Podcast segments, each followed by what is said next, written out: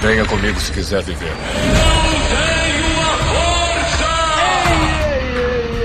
Ai, que burro, dá zero pra ele.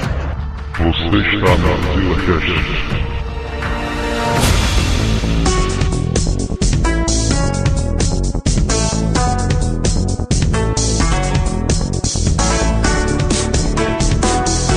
Estamos aqui em mais a Zila Cash.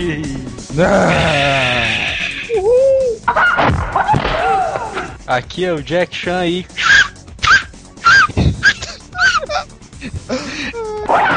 Aqui é o Babau e eu já tentei dar uma bicicletinha do Liu Kang em alguém. Aqui é Del Luz Leos. Oh, eu esqueci.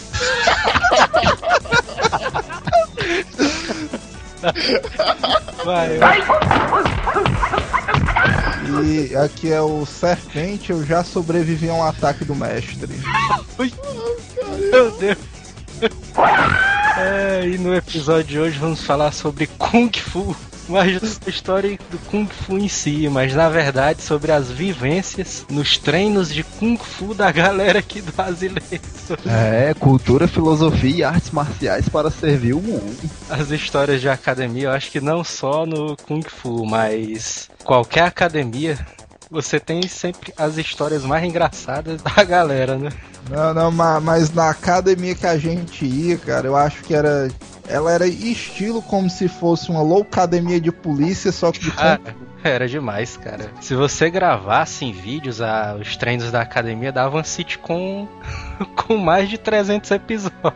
Tava. Eu me lembro quando a gente começou a treinar, mas a gente era pivete. Tinha até uns projetos, né, de fazer umas HQs das histórias de Ah, academia. é? Filmes também. Mas quem era o Marrone aí lá da academia? Sendo, sendo que nesse tempo aí o Theo era o Taco Berry ali.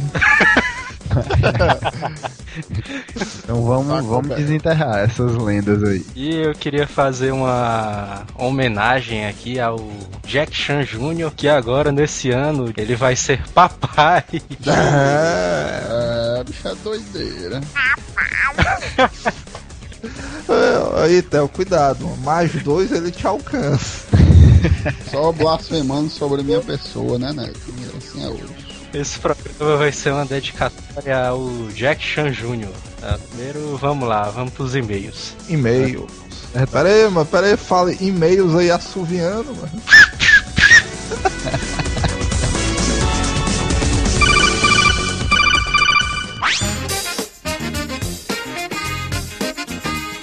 Muito bem, vamos para a primeira semana de e-mails do Azila Cash. Isso, os primeiros feedbacks do último podcast. E quem quiser participar aqui do Azila Cash, mandando a sua história ou sugestão de pauta, ou então as erradas, né, que a gente sempre dá. Sempre não, só uma vez ou outra ali. Na verdade, eu errei em ter di- dito que a gente erra, né? É, acontece também.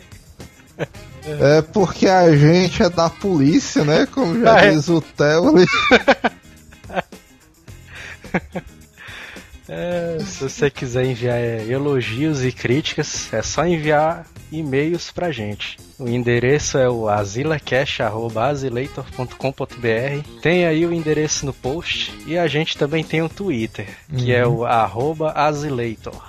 E, e essa parte de comunicação com o público é muito importante. Se você ouviu, gostou, não gostou, se você sentiu alguma coisa quando ouviu o cast, é altamente importante que você mande o seu e-mail.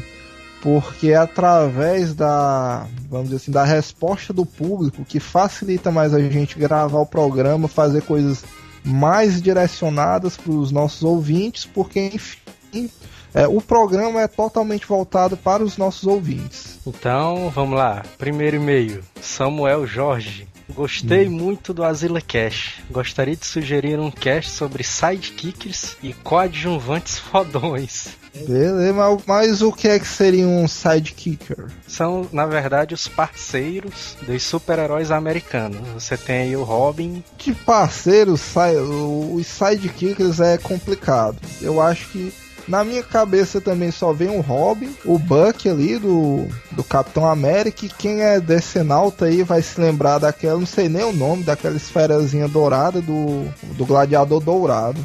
mas devem existir mais sidekickers aí. É, também. Ah, e, Também. e na minha opinião, o sidekicker mais foda de todos é a Hit Ah, Girl. sim, é, com certeza, já ia falar isso, né? Agora do cast de coadjuvantes eu achei super interessante. Porque nessas séries você tem o principal, mas sempre, sempre você gosta muito mais dos coadjuvantes do que do principal. É Sempre não, é muito, muito relativo.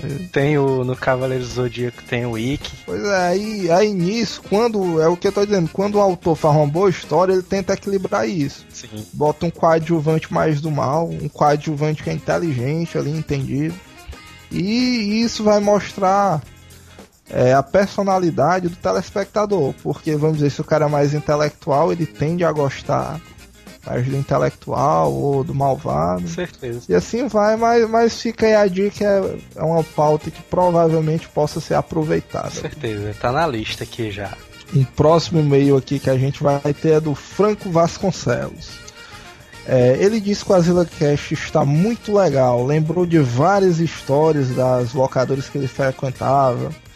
Aí ele cita aqui uma porrada, um Gustavo, Tony, Dona Lúcia. Dona, Dona Lúcia deve Lúcia. ser uma tiazinha, né? Alguma parada dessa. E, e ele ainda bota aqui a música clássica Ah, é? da locadora. Essa música aí o pessoal também cantava na nos arcades aí que a gente frequentava. Rapaz, eu lembro que toda vida quando o pessoal entrava na locadora, entrava cantando essa musiquinha aí. Tu é doido, tinha uma batucadazinha no arcade, só que a gente só vai cantar a música ali no final do programa. Se você quiser saber que música é essa, provavelmente se você andou em lojas de arcade, você também já cantou ou ouviu ela. Mas você só vai saber o que é no final do cast. Exatamente. Deixa pro final. Próximo e-mail. É Kira Sazumi. Ela fala: O Azila Cast está muito bom. Faz tempo que eu não dou boas gargalhadas. Gostaria de um cast sobre brincadeiras de criança. Olha aí. Esse de brincadeiras de criança, inclusive, já estava sendo cotado. Tem grandes, grandes e boas chances de ser gravado, porque esse aí tem Esse daí. muita, muita história boa. Esse daí com certeza já está na lista de, de produção. Exatamente. É, esse, esse aí vai ser bom. Esse aí vai ser. Pra quem gosta de rir, esse aí vai ser massa. Esse vai ser É, o próximo e-mail é da Ana. E ela diz: Gostei muito do cast, mas acho que vocês de- não deveriam deixar um cara bêbado gravar. Deve ser muito estranho porque, tipo, ele pode quebrar alguma coisa dentro do estúdio e tal. Mas fora isso, o programa ficou muito bom e valeu. No caso, foi o Theo. O nosso Só- participante bêbado era o Theo Luiz, que participou do último Azila Cash. aí- É. Só que aí é complicado, cara, porque quem ouviu o último Azila Cash é, vai, vai ouvir também um pouco da história do início da carreira do Telos. E como a gente já disse no próximo próprio cast passado, o Telos é um cara que ele é movido a whisky charutos. É, de modo que é impossível você encontrar com ele ele sóbrio. Com certeza. Mas o, o nosso estúdio aqui é cheio de papel bolha ali em volta das coisas, né? Não tem perigo dele quebrar nada. não. Pois é, e, e ele vai estar nesse também. Vai, vai. Ali é, pois é, quem não sabe como ele é alcoolizado vai ficar sabendo daqui a alguns minutos. Próximo e-mail é o Vandeilson. Caraca, velho, o Azila Cast está demais. Quero sugerir um tema, um Azila Cast sobre mitos e lendas urbanas. É, esse aí também é uma boa. Porque de mitos e lendas urbanas é, a sociedade contemporânea tá cheia. Com certeza. E também histórias desde de antigamente que nossos avós contavam. No caso aí tem a perna cabeluda, a loura do banheiro. E o, o último que teve algum tempo atrás, que era a mulher cavalo. Tu ouviu falar dessa? Não, não, eu peguei já, foi o, o cara do Chevette preto é? aí. O carro preto. Tinha também o do Celta Prata ali, que esse eu nunca vi, mas ouvi É. dizer que era o carro que se jogava por cima das calçadas, Nossa. fazendo boliche humano ali. Meu Deus do céu. E um último recado que a gente vai ter pra dar pra vocês é sobre o próprio site do Azileitor. Porque é, a gente está recebendo muitos e-mails e muitas mensagens, comentários do próprio Azileitor. Mas a gente queria dizer, do próprio AsilaCast no caso. Mas a gente queria dizer que o Azileitor não é só o AsilaCast. A gente está aí postando diariamente várias notícias da área de cinema, jogos, livros, animes e mangás, entretenimento de forma geral. É, você pode acompanhar todos esses conteúdos nas nossas barras, tanto no nosso menu superior, como também nas nossas barras laterais do lado direito. Você acha um menu bem diversificado, bem limpo sobre os nossos determinados assuntos. E fica a dica: se você estiver procurando é, matérias, é, notícias recentes sobre qualquer coisa dessa área que a gente lhe fala, não, qualquer coisa é foda. sobre. É, se você estiver procurando as melhores notícias, as notícias mais recentes da área do entretenimento jovem de maneira geral, você vai estar encontrando no, Asila, no. É bom, é, vasculhe o site, procure as nossas matérias antigas, é, as nossas notícias, porque vai ter muita coisa bacana e muita coisa interessante para você estar tá aumentando a sua cultura asileito. Com certeza. Mais um recadinho que eu queria dar. iTunes, se você tem um iPod, você pode estar tá assinando o nosso feed no iTunes. Massa. Tem um, tem um link aí no, na postagem desse, desse episódio. Uhum. iTunes. Você só clica nesse link que você automaticamente assina o nosso feed no iTunes e baixa automaticamente o cache pro seu iPod. E quem e para quem já tem os os eletrônicos daí da Apple é um cara que já gosta de comodidade e simplicidade, né? Então fica aí a dica que é só a um clique o Asilator estará no seu iPod. Com certeza. Ah, vamos lá, vamos lá pro cache. Vamos lá, beleza.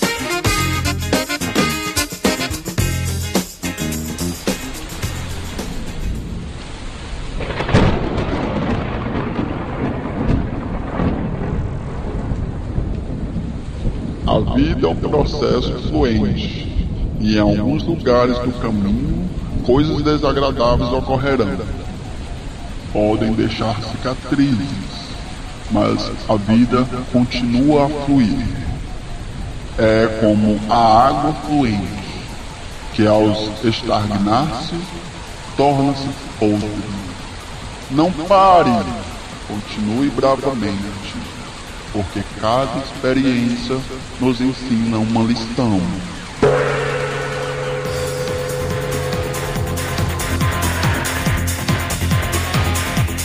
Rapaz, na época, eu nem me lembro direito, só sei que acho que é porque começou a modinha, o pessoal lá da, do bairro tudo entrando pra esse negócio, os meninos novos tudo querendo brigar lá dentro. aí começaram a entrar pro negócio, aí ficavam chamando os outros, ei, bora, bora pra gente entrar lá não sei o que, Kung Fu e tal, a gente monta um clã aí. Vixe, um clã, um Tinha nome, o clã tem. Tem nome o clã? Partia não, nunca não chegou a ser formado não. Olha aí, mano. Aí eu sei que eu fui, não tinha nada pra fazer, naquela época o menino chegava 12 horas do colégio, passava o dia assistindo televisão, não tinha nada pra fazer mesmo, aí eu... Bons tempos, hein? é. A academia, academia perto de casa, eu fui de noite pra lá. Aí acabei entrando no negócio. Fui gostando, gostando. Ainda fiquei um ano e seis meses. Eu me lembro que, que eu decidi entrar pro Kung Fu porque, porque eu assistia muitos filmes do Jack Chan, do Bruce Lee, do Jet Li. Era asilado ali em anime, de luta, assistindo Yu Hakusho, Dragon Ball direto. Contando a minha história. Meu irmão, tenho que fazer alguma arte marcial.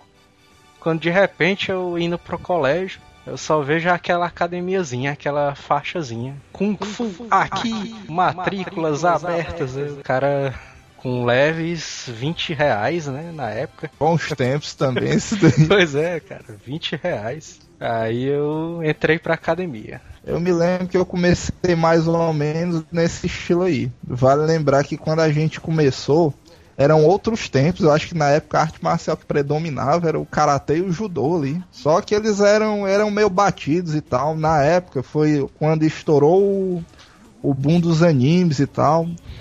É, a Rede Bandeirantes passava a transmitir o Cine Kickboxer. Ah, é. Que eram só filmes de Kung Fu clássico, né? Aí beleza, aí o cara naquela empolgação tal, querendo fazer alguma arte marcial.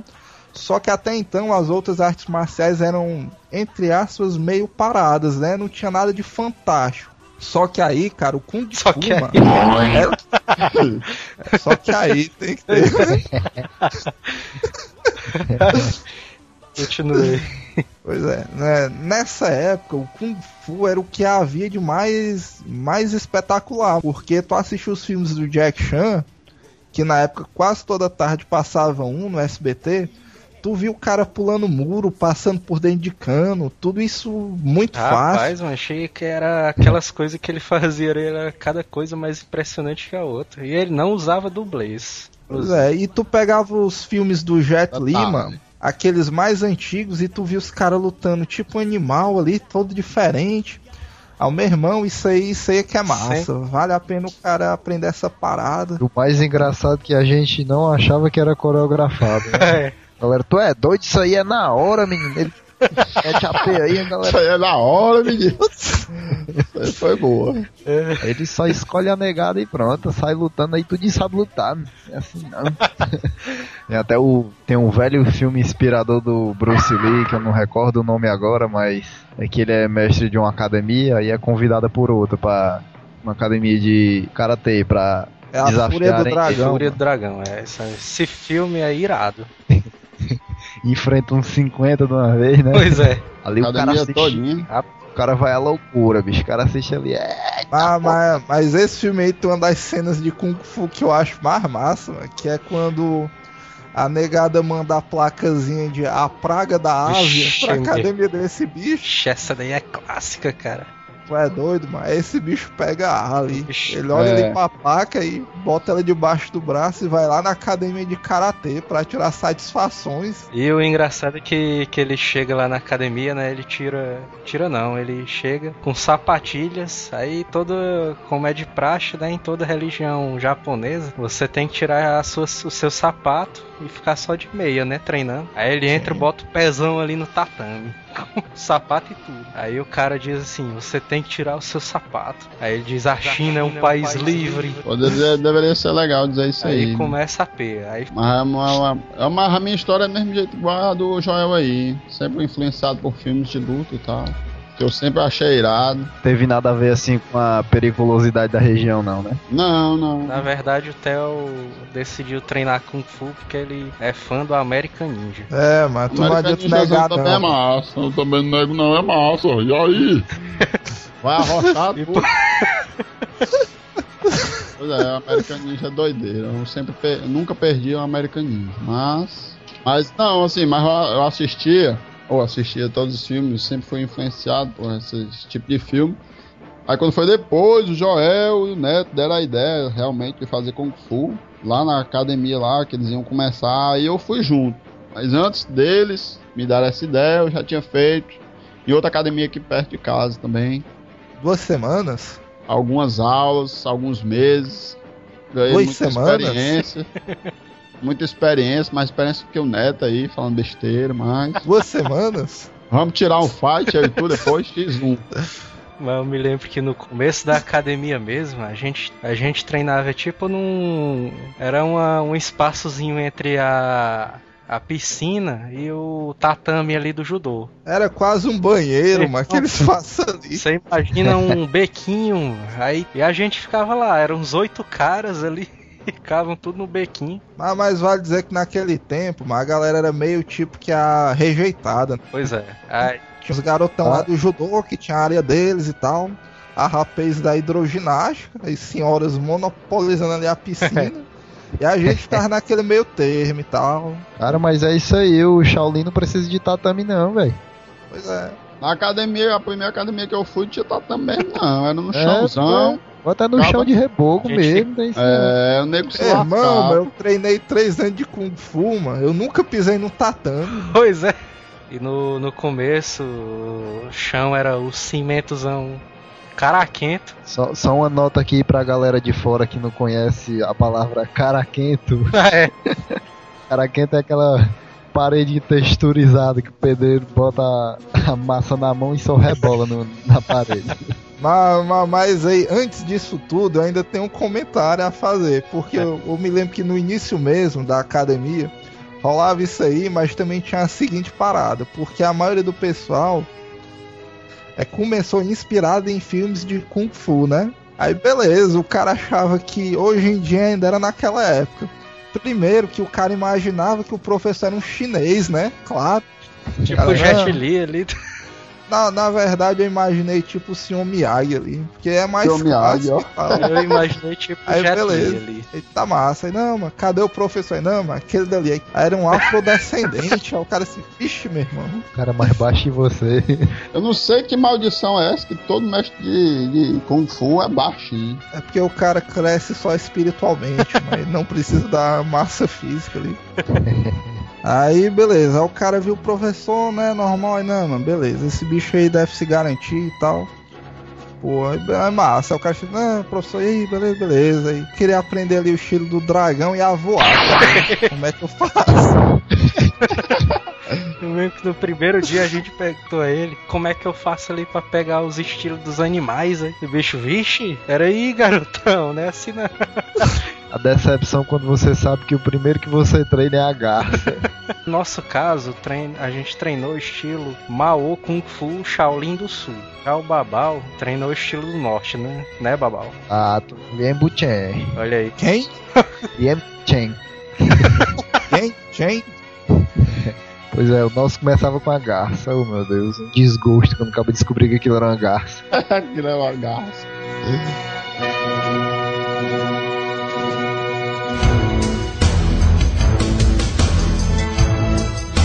Nosso professor, o nome dele era o Francisco, né? Mas todo mundo chamava ele de Mateia. Chiquinho. Todo dia É. o cara ia ali pro Francisco's Training, ele. Francisco E Strange. o, o a primeira técnica que a gente- que a gente viu assim foi os nove socos, que é a primeira técnica que a gente aprendeu ali na no Kung Fu. Eu sei que treinava uma galera zona ali fuleiragem. Nove socos. Era o o Betim, que era um doidão lá. Aí tinha o japonês, o René. Não, mas pera aí, mal, o japonês, esse bicho era o filho do Sakamoto ali. O cara não sabia o nome dele, né? Mas o cara sabia o nome do pai dele. Porque o, que um amigo nosso tinha dito, ei, mas o pai dele é o Sakamoto. Aí ficou esse apelido dele, filho do Sakamoto. Mas o, o Francisco ali, o Mateia, o bicho fez ali as técnicas, a técnica ali dos nove socos, mano, com ele. Ele fez tipo defendendo uns golpes, aí foi muito massa. Vocês sabem a diferença do Shaolin do Norte e Shaolin do Sul? Eu, eu sei, eu sei. Quer que eu diga, tu? Diga aí, diga. Há, há muito tempo, na China antiga, existiam os mestres de Kung Fu. E a divisão do Shaolin do Sul e do Shaolin do Norte se deu porque nas terras do Sul eram áreas pantanosas. Então os monges Shaolin, para se locomover, dependiam de pequenos botes, de pequenas navegações, dos quais eles remavam dentre os pântanos. E, em virtude disso, eles desenvolveram mais a parte superior, no caso os braços, e o Exato. estilo de Kung Fu deles foi baseado na, ou, na força dos braços. O do norte é porque nas regiões montanhosas da China, os monges tinham que subir grandes distâncias e escalar. Em virtude disso, eles desenvolveram mais força física nas pernas e um poder de, vamos dizer assim, de respiração maior. Sem falar que os dois estilos voavam também. Pois é. É, foi, a minha primeira decepção na academia, foi descobrir que eu não ia aprender a voar de imediato. Foi essa mesma cena que o Jack Chan disse que me surpreendeu, porque antes eu já tinha treinado karatê e judô também. E no karatê, é, que é bem popular, até tem a questão dos katas, né, que são movimentos de golpe que você faz sozinho lá. Sim. E no Kung Fu, existe uma prática similar, que são chamados katis, que são movimentos que você faz sozinho para simular os golpes. Só, cara, que é impressionante, porque no Kung Fu você faz o kati, só que no caso o nosso mestre fica na sua frente. Pois é. E tipo, você entra um soco nele, ele se defende numa boa e você continua os golpes. E isso, mas dá uma sensação impressionante demais, mano. Porque você tá fazendo kati ao mesmo tempo brigando com outro cara, Sim. ganhando aquele reflexo de defesa, de soco.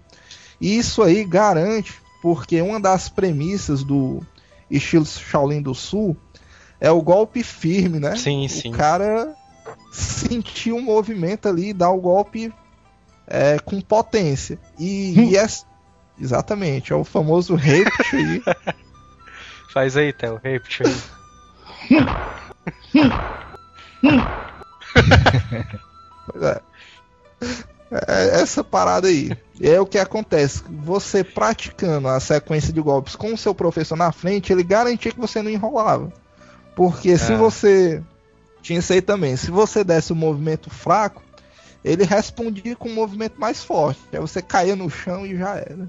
Se você parar pra notar, em um filme do Bruce Lee, ele ensina mais ou menos esse movimento aí. Vocês, não sei se vocês lembram. É uma parte Eu do filme lembro. que ele tá defendendo ali o bar, um restaurante da família dele. Aí os capanga lá do mafioso vão lá pra trás Sim, sim. né? Aí há uma lutazinha lá e tal. Sendo que antes disso, o, a- os familiares dele lá, o pessoal, tá treinando Kung Fu pra se defender dessas pessoas. Aí ele fica Ah, lá assistindo, fica assistindo lá, aí ele, vocês estão tudo errado. Vocês estão tudo menos. O seguinte é o movimento na cintura e o impacto do soco. Aí ele faz justamente esse movimento que dá mais pressão do que você esticar o braço lá pra trás e depois até o queixo do cara. Eu me lembro que, que nessa cena, tem uma cena lá do treinamento que, que o Bruce vai mostrar como é que eles dão um, um chute. Um chute lateral. Aí ele. Aí o cara vai segurar aquele, aquela almofadinha, né? Aí o cara vai lá, vai lá, Bruce. Esse bicho dá uma porrada. E o cara vai cair lá na pariu. Ó, só, Cima só umas comentando. O, Só- o nome do filme é Way of Dragon, viu? O caminho do. É. Falando nisso aí, quem foi que nunca tentou fazer isso? O famoso soco de uma polegada? Isso aí também queria aprender isso, não? Justamente, é foda. soco de uma polegada. Ó, o, so- o soco de uma polegada eu nunca vi ninguém conseguir, não. Uma ramão de Ah, um lá. metro, meu amigo. Eu conto já como é que foi. A, a mão de um metro é aquele da PM, é que o cara dá uma mãozada no pé do ouvido do outro. Não foi, foi a história do banco lá que eu tava dizendo. Ah, não, mas peraí, mas do soco de, um, de uma polegada eu também tenho a minha história ali. Mas o soco de uma polegada, ele fica numa distância de uma polegada, o punho dele. Aí ele dá só um movimento assim com a cintura. Eu sei que, que ele derruba o cara a uma distância de uns 3 metros, mais ou menos. Ah, mas, mas peraí. É, É... 3 metros aí lascou. É, mano. ou É, mais, mano. Ou por mais. mim, por mim, ele fazia mano. matar logo o cara. né, nessa época que a gente treinava, foi um período da nossa vida que eu, Jack Chan e o Telos e mais outro colega nosso, a gente só fazia isso, ia pro colégio e treinava Kung Fu. É. Foi uns três anos, eu acho, só nessa rotina. Aí beleza, aí chegou num ponto que o pessoal, como só vivia nisso, ia atrás de outras técnicas. Ah, é. Aí o, o nosso, um outro, o outro colega nosso que não tá participando desse cast, ele arranjou um livro, mano, que tinha a técnica do soco de uma polegada. Porra, cara, esse livro é foda. Aí, aí beleza. Aí eu me lembro que eu e ele, a gente foi treinar, né? Esse negócio de soco de uma polegada Rapaz, e eu tal. me lembro do treino. É doido. E Quem era Aí- o autor desse livro, pelo amor de Deus? Bruce Lee, mano, quem mais? Bruce Lee, é, Ele escreveu, mas ali na máquina. Oi, mano, era de dar Xilografia dele. Ei, Neto, tu lembra? Ei, Neto, Joel, tu lembra que a gente treinava aqui no jardim? Lembrava. Porra. Não lembra não? A gente fazendo os cati, aí depois dos cati, tirava uma horazinha do concluir. fight. Eu lembro que tinha os, os espectadores ali, passava. Aí, mano, eu me lembro que nesse livro continha uns treinamentos. Só que assim, como foi o nosso colega que comprou, eu me lembro que era uma parada dessa. Ele lia um capítulo, aí dominava a técnica do capítulo pra depois me dizer o que era. Aí, tipo, mas eu me lembro que no começo do treinamento era essa parada do cara calejar a mão. Mano. Fez também, se eu não me engano. Que consistia um cara fazer flexões no punho cerrado, num tapete ao contrário ali. A parte que, que era mais rala do tapete. Que é tipo calejando a mão, o cara ia perdendo pele. Aham. o, o osso da mão, cara, ia ficando tipo maior. Ficava estilo o punho do Bruce Lee. Quem já viu uma foto do punho do Bruce Lee? Esses tenho nós que tem no, no osso da mão dele são gigantes, cara. Só um detalhe que eu tenho um quadrozão dele aqui doideiro. Aí no decorrer do treino eu me lembro que o que consistia que a potência do soco tinha que ficar na menor área possível. O cara fazia treinos de fortalecer toda a musculatura necessária para um soco e tal. E criar resistência. Só que eu não continuei o treinamento em virtude disso. Porque o livro era do, do outro colega nosso. E esse bicho estava escondendo ouro ali. A segunda parte era da, da areia. O cara fazia flexão na areia. Não, sendo que eu me lembro que a última parte que eu, pa que eu parei, o cara tinha que plantar bananeira na parede e fazer flexão. É. Aí tu não aguentou nem eu meio. me lembro que, o, que esse amigo nosso, ele. Eu acho que ele passou logo pro nível master, porque ele chegou um dia, mano, o braço dele ali tava em carne viva. Não, mas, mas uma coisa é certa, eu me lembro que na época do treino, do soco de uma polegada, esse nosso colega, ele quebrava um tijolo fácil, mano, do Ah, muro. é. Esse bicho tava na construção na casa dele, aí o pedreiro pediu, ei, mas quebra aqui. Aí ele ia pá, quebrar o tijolo. Sendo que era poder não, mas era pra partir só no meio, mano. Quebrou o trequinho aí. A gente treinava meio estranho. Na minha época, esse treino aí, o master era quebrar coco na mão. Quebra coco, Mas, mas É. tinha alguém lá que torava um coco na mão, mano. Eu quebrava em três socos o coco. Mas era com soco de uma polegada também. Não, não, aí era na base do gangueiro, soco gangueiro. Ah, ah, agora. Peraí, Você peraí, pega a mas- maior distância que puder. Ah, tá, ó. Eu sei, foi a entrada boa assim. Você roda o braço na maior velocidade que conseguir. Joga em direção ao coco. O segredo é você não ter medo. Se você não tiver medo, você quebra. Se você tiver medo, você quebra a mão. O segredo de Cada tudo é um- você ter autoconfiança. é. Cada um usa o soco que pode, né? Uma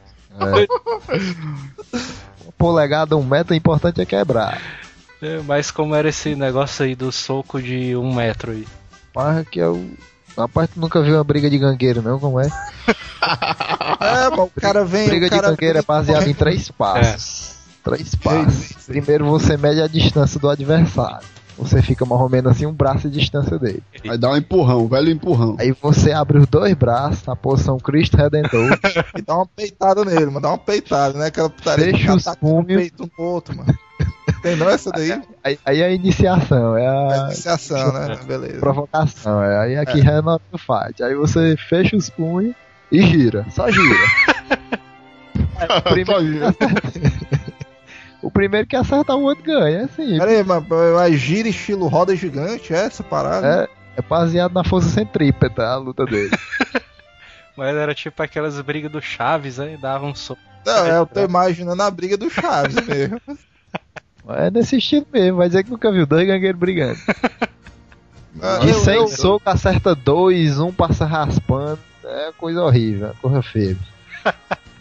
É, ma- mas tu falou em quebra-coco, a nossa academia também tinha uma celebridade, porque na época aí tinha um cara chamado o Quebra-Coco, né? Passou até no domingo, no Faustão, Ah, nos programas regionais. Ele era da nossa academia, Sim. ele era o único cara que quebrava, pelo menos o único que eu vi que, que realmente quebrava coco na mãozada. Pois é, ali. Agora essa história do coco aí era engraçado, porque lá na academia, assim, todo mundo queria, né? Todo mundo conseguia quebrar o coco, só que cada um desenvolveu uma maneira diferente, que ninguém queria quebrar todo mundo no soco, tinha graça não, né? Um tacar no chão, né? O outro tacar. Aí começou a treinar no joelho, negado aí na coxa, no, na mão, no, no cotovelo. Alguém. Aí tinha um animal lá que ele quebrava na cabeça, bicho. Rapaz, Era o cara não, aqui na mão, dava cada testada nesse coco a galera ficava abismada. Tinha um que tinha um cotovelo que perfurava o coco, não era nem. não era mais nem quebrar, o bicho perfurava. Esse bicho aí era o caveira ali. é. Pai, mas tinha cada um que eu vou contar, abriu o coco de várias Eu me lembro desse negócio de caveira, né? Nem da academia de Kung Fu, mano. É na Malhação, que a gente. Oi, que na academia que a gente malhou um tempo, tinha um cara lá, mano, que o apelido dele era o Caveira Malhada. Essa eu não conheci não, ó. Caveira. É, Eu conheci esse aí. Tinha ele lá na minha época, O não. bicho era bem magão, mas o bicho era dividido ali. Ele era alterofilista, mano. Era o O vulgo chassi de pernilonga. Foi boa. Pois é. Aí eu sei que depois disso, né, o pessoal já vivia pelo Kung Fu e tal, já procurava novas técnicas, o pessoal era aplicado, sendo que na nossa academia, mano, existia meio que uma rivalidade. Porque eu, o Jack Chan e a nossa galera, a gente entrou depois. Aí já tinha a primeira turma que tava treinando, que era na faixa dos cinco caras, Sim. a nossa e o pessoal que chegou depois. Aí era tipo uns grupos. É, tinha uma certa rivalidade e tal. Aí foi por isso que a gente começou a buscar outras técnicas fora da academia para fortalecer o nosso grupo. E foi por isso também, cara, que na academia começou uma onda de apelidos, mano. Pois é. Porque, tipo, to- todo mundo que entrava na academia, a gente não chamava de jeito nenhum pelo nome, mano. A gente tinha que bolar alguma, algum apelido pro cara. Pois é, e, e um dos primeiros apelidos ali, quando a gente entrou, a galera que já tava lá, a maioria dos caras não tinha apelido, mas o primeiro foi o filho do Sakamoto, mas um dos mais bem bolados ali, que foi um dos começos ali, tinha o Robson, Que ironicamente era o único cara que era chamado pelo nome, Pois né? Hobbs. mas eu acho que o apelido dele é que era Robson, cara. Devia ser, né? O, o nome do cara era Carlos, aí eu pensei, não, Robson, não sei o que. Mas tinha outro cara que a gente não sabe como o cara entrou na academia. Ele apareceu de repente. É, é aquela coisa tipo desenho animado, mano. O cara tá lá e tal, não sei o que e tal. Aí de uma hora pra outra o cara já tá lá como se já tivesse há muito tempo. O cara, beleza, beleza tal. Aí o. o ele, esse cara, ele era amigo do, do Robson. Aí o apelido dele ficou o companheiro do Ro- Robson. Só a galera criativa, né? É porque nesse período aí, mano, já tinha muita gente, a cota de apelidos já tava quase acabando, mano. E, e esse bicho era meio normal, mano, porque, tipo, os apelidos que a gente botava. Tinha um cara lá que era uma criança, né? Na época, o cara tinha uns 8 anos, era o baratinho. Parar. Aí eu me lembro que foi um, foi um tempo um cara pra treinar, mano, com uma calça laranja fosforescente, mano. Aí a gente botou o apelido do cara de Laranjão. Isso me lembra meu triste começo na academia, que a galera tudo com a roupinha bonitinha lá, do Kung Fu pretinho, com o dragãozão todo bordado aqui na perna direita e tal, a camisa.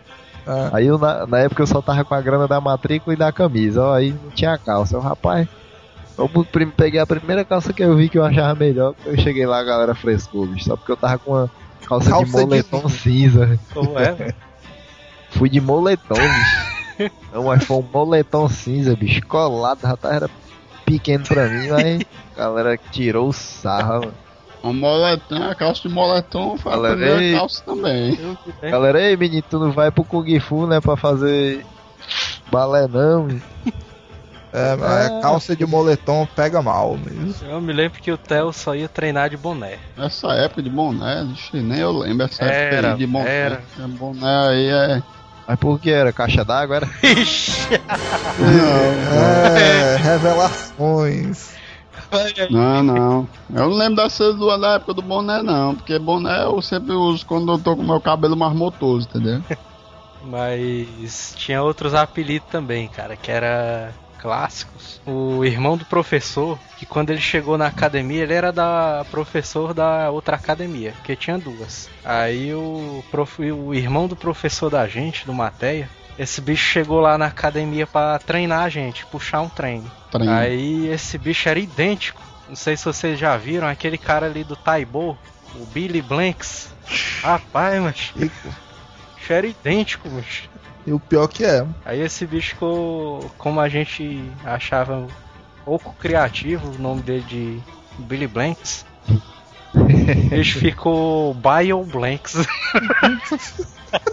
Era quase um George Foreman, mas o cara era do Kung Fu. pois é. Aí, aí, cara, nesse momento aí foi um lance tipo. Tipo coisa de anime mesmo. A gente treinando. Aí na academia a gente sabia quem era melhor do que o outro tal, a gente tentava se esforçar, beleza. Aí nesse treino aí do Baio, mano, ele veio com a galera da outra academia, mano. Aí meu irmão, mas foi coisa tipo anime total. O cara, não, não sei o que, treinando, mano. Aí a gente, beleza, va- vamos dizer que num treino normal, a gente fizesse 30 flexões. O cara chegou, mano, botando 70 flexões, mano. Uma coisa assim. E a Eu gente testar. morrendo, mano. E a galera dele tranquila lá, os caras fazendo flexão e conversando. Tá, é, mano, beleza, beleza, que tal. Cara Tá firme aí, cara, é? come- o cara fazendo flexão, aí comentando o episódio da novela ali. Pois é, mas o cara falando com, por exemplo, lá morrendo na 28, sei lá. O cara, ei, mano, tá firme aí e tal. O cara nem ofegava. Eu, Não, tá, não sei o que. Aí, beleza, ele fez uma física lá pesadíssima e tal. Que o cara já saiu com dor na costela. Aí, não, vamos, vamos tirar um versus aqui, né, e tal, ver como é que tá a galera. Aí, beleza, aí foi o melhor lá da gente em versus, mano. Meu irmão, mancho, o cara levou um modo de pé violento, mano, nem se mexia, mano.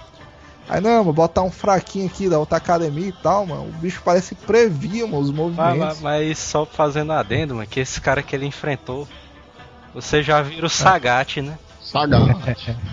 Ah, pensa no cara do tamanho ali do Sagat. Era, mano. O bicho era um monstro. E naquela época a gente tinha uns 15 anos, estourando. É louco, cara. Esse bicho não conseguiu nem se mexer. Pois é, aí esse dia aí eu me lembro que me marcou. E, é uma, e foi uma das coisas legais, a academia. Porque tu era quando o cara pensava que ele tava ficando forte e tal.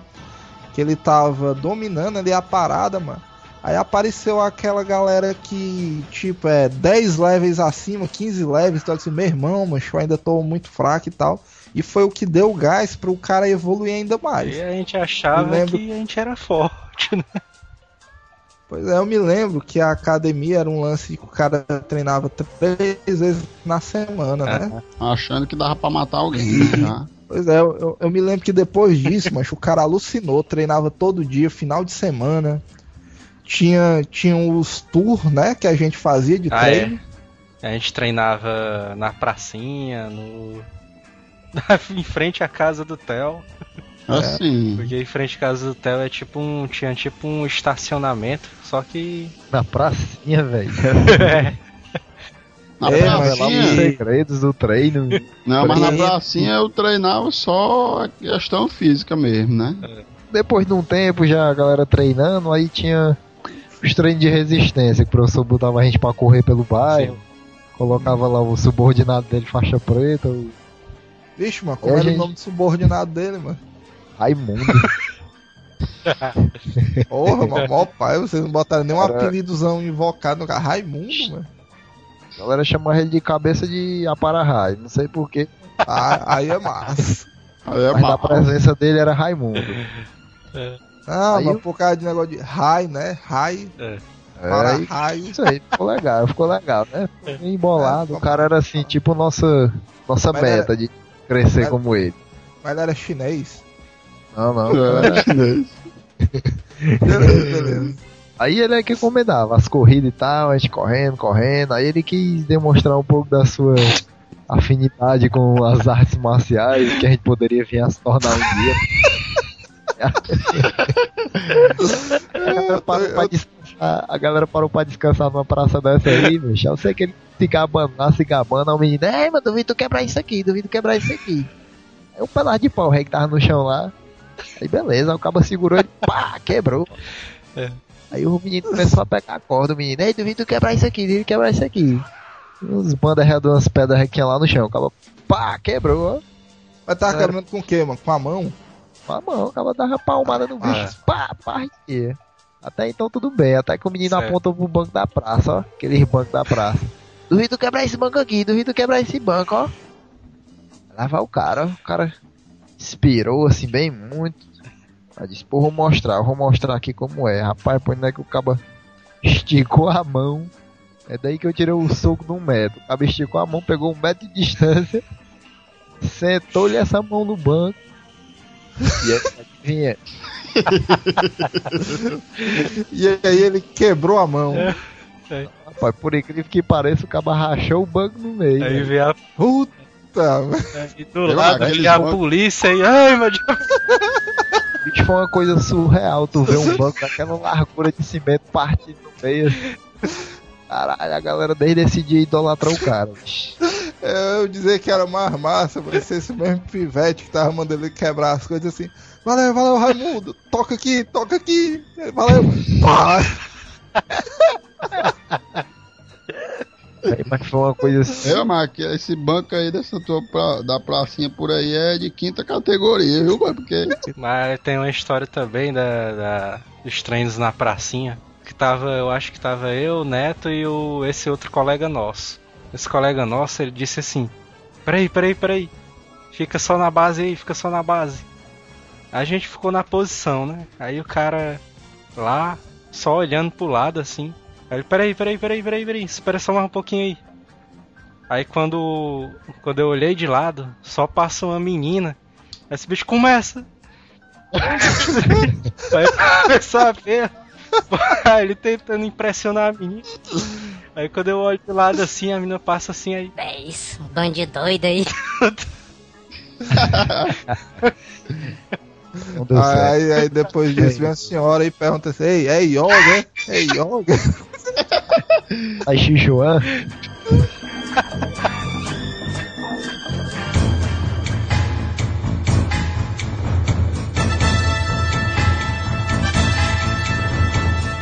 Cara, essa história de treinamento, você lembra assim vários pontos que aconteciam na academia, né? Aí tinha aqueles treinamento inovador que o mestre às vezes queria se diferenciar um pouco dos outros, aí criar umas técnicas diferentes. Aí na minha academia, como era todo dia tinha treino, ele dividia os Ixi, dias. mano, era, era, era todo, Todo dia, mano, tu tinha treino. Todo dia de 7 às 10, 7 às 10. Era de Ixi, é 7 três às horas. 10, mano. Olha aí, Era, mano, era pesado. três horas. Tu- Que eu- Mas, mas Na tu minha passou tua infância na China? Não, não, porque na minha academia ele visava era o aperfeiçoamento da pessoa. Ele não queria só ensinar, ensinar alguma coisa não, ser uma academia de ensinar não. Ele queria a só o filosofia. dinheiro. Lá, é só o dinheiro não, né? não, era filosofia. Aí Ah, mas, mas então discípulo- esse teu mestre aí era chinês. Não, mas ele era discípulo direto de um chinês. Ah, mas logo vi ali. Por sinal, ele foi aprendiz do grão-mestre que trouxe o, estilo aqui pro Brasil. Não, mas é mentira, é mentira. É que já Verdade. mais, mas diminui, diminui. Atesta- Atestado por certificado e tudo. Tava pregado na parede. Foi o que eu vi. Mas, mas, mas então quer dizer que a tua adolescência foi o paraíso, mano. Porque o cara passando 36 horas por semana numa academia, mano. É, É, era realmente. foda. O nosso treino era uma hora por três vezes a semana. Nossa, era pesado, rapaz. Aí dia de segunda e quarta era o chamado calejamento, né? Que é É, fortalecer o corpo pra resistir a, ao dia a dia dos treinos. sim. Ei, mano, mas quer bem dizer que tu não pensou em outra coisa quando o cara disse que era o calejamento. Eu não tava. Eu tava voando aqui. Aí a primeira técnica que a gente conheceu era o seguinte: o cara botou os meninos todos pra ficar correndo em círculo ao redor lá do ambiente, né? A gente fazia um círculo e corria, ficava correndo um atrás do outro, um atrás do outro, na velocidade e tal. E até então a gente pensava que era um treino de resistência. Bem, vamos correndo aí até que a gente aguentar. Aí nisso o professor saiu de mansinho, foi lá pros fundos, entrou no, no quartinho lá onde a gente tirava os equipamentos. Quando ele voltou, foi com quatro pedaços de bambu na mão. A galera começou a olhar assim, vixe, que é isso aí, rapaz? Correndo, Logo olha no, dia, correndo. logo no dia do calejamento, hein, mano? O cara chega com É. um pedaço de bambu na mão, mano. É. Estranhou, né? Aí nisso ele se postou no meio do círculo, pegou o bambu pela ponta, simplesmente girou ao contrário na cintura, na altura da cintura mais ou menos, começou a girar ao contrário. O que era, o que era só tinha duas alternativas, ou pular você abaixava, né? Aí ele foi explicando, é o seguinte, eu vou, do nada aqui eu vou girar esse bambu aqui na altura da cintura de vocês, ou vocês pulam vocês se abaixam. Aí você já viu a merda que dá nisso, né? Quando o cabo- Quando o cabo girou o bambu, rapaz, foi direto no, no cristão lá que tinha o apelido de Juninho Zoião. É porque eu não tenho uma foto do cabo aqui não, mas o cara parecia aquele baby da família dinossauro. O baby é massa. Rapaz, aí o cara, não, o cara não tinha muita mobilidade, assim, sabe, né? Como é que é? acertou direto na virilidade do cara, rapaz. Foi não. Mas foi, sabe que é um, um tiro certeiro assim, tão, tes- testou toda a masculinidade do cara na hora, velho.